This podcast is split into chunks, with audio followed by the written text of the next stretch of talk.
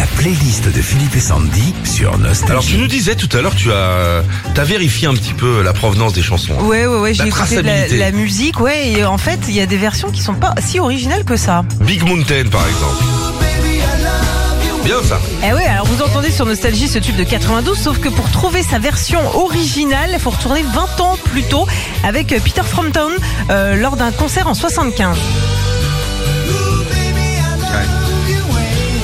Deux versions sont bien. Ouais, et puis il y a un autre groupe aussi, Will to Power, qui en fait un tube aux États-Unis en 89. Tu vois, tu vois quand la chanson est bien, Ouais. elle passe dans tout. C'est vrai. C'est fou ça. hein. Euh, la playlist des tubes, pas si originaux que ça. Whitney Houston. Oh j'adore ça. Saving All My Love For You. Eh oui, cette chanson sortie en 85 elle n'est pas de Whitney Houston, mais Non. de Marilyn McCoo, sortie sous le même nom en 78.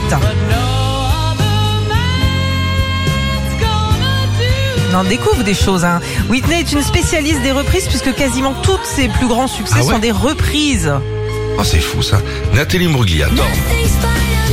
Ça c'est chouette. Oh là là.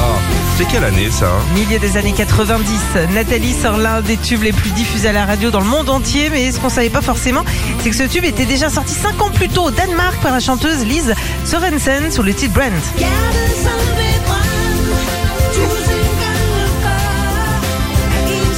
Autre chose, ouais. Quand même, hein. Ouais.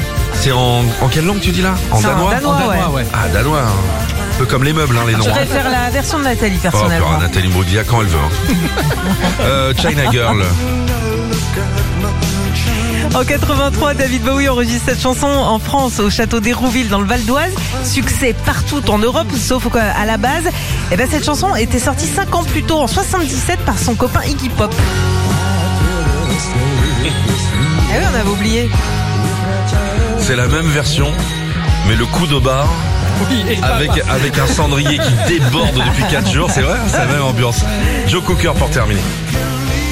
Ah oui, facile ça. Alors on connaît tous ce tube, euh, soit comme BO du film 9 semaines et demie, soit comme musique pour se déshabiller, sauf que l'original n'est pas sorti en 86 mais en 72, chanté par Andy Newman. Bien Andy Newman. hein. Ouais. Tu l'as vidéo Kill the Radio Star ça c'est l'original. C'est l'original. Ah ça. oui C'était Bruce Woolley qui quitte le groupe et qui sort sa version Bruce de Willis. ce titre. Non Bruce Woolley qui a re- ressorti euh, ce tube bien avant la version qu'on connaît des Buggles. Retrouvez Philippe et Sandy, 6h-9h sur Nostalgie.